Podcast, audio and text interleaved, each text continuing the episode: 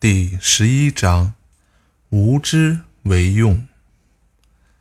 三世福，共一孤。当其无，有车之用；山直以为器，当其无，有室之用；凿户牖以为室，当其无，有室之用。故有之。以为利，无知以为用。车轮上的三十根辐条聚集到一个车轴上，有了轴心的空虚处，才有车的作用。柔和粘土做成器皿，有了器皿中间的空虚处，才有器皿的作用。开凿门窗，并建成房屋，有了房屋中间的空虚处，才有房屋的作用。所以，有给人便利，无也发挥其效用。经典解读：在生活中，实有之物的作用常被重视。而虚空的价值常被忽略。老子则一反俗见，很巧妙地把无的价值展现出来，并举例说明有和无是相互依存、相互为用的。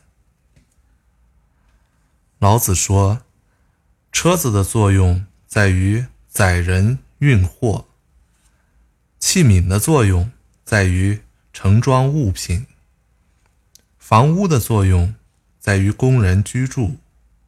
这是车、皿、室给人的便利，而这些便利都是通过无来实现的。车轮中间的箍是空的，那正好可以起到车子的作用。如果是实的，拿什么来支撑辐条呢？一个碗或茶盅中间是空的，可正是那个空的部分起了碗或茶盅的作用。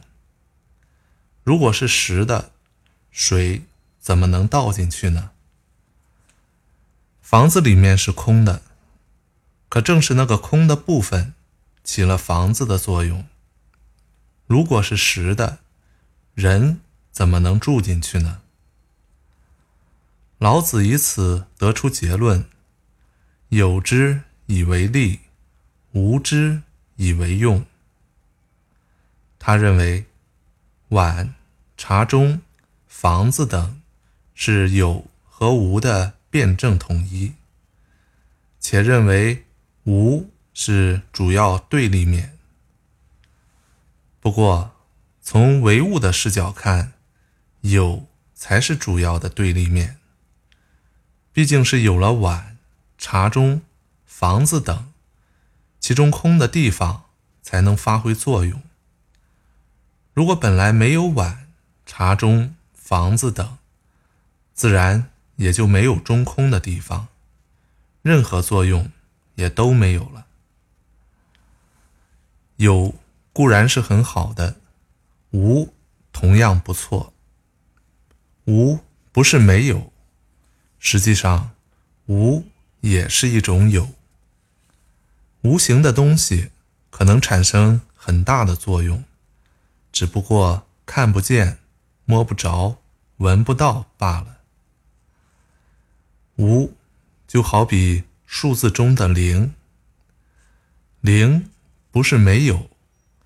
千万不要小看了零，有了它，就可以生出整数，也可以生出小数、分数。它可以把一个数字变得无限大，也可以把一个数字变得无限小。比如零可以把一变成一百万，或者零点零零零零一。变大变小，都是这个零在起作用。老子强调无的价值，绝不是故弄玄虚。他是从容器、锐器、车轮、房屋等具体之物中发现抽象的道理，从感性认识上升到理性认识。他所说的道是由与无的统一。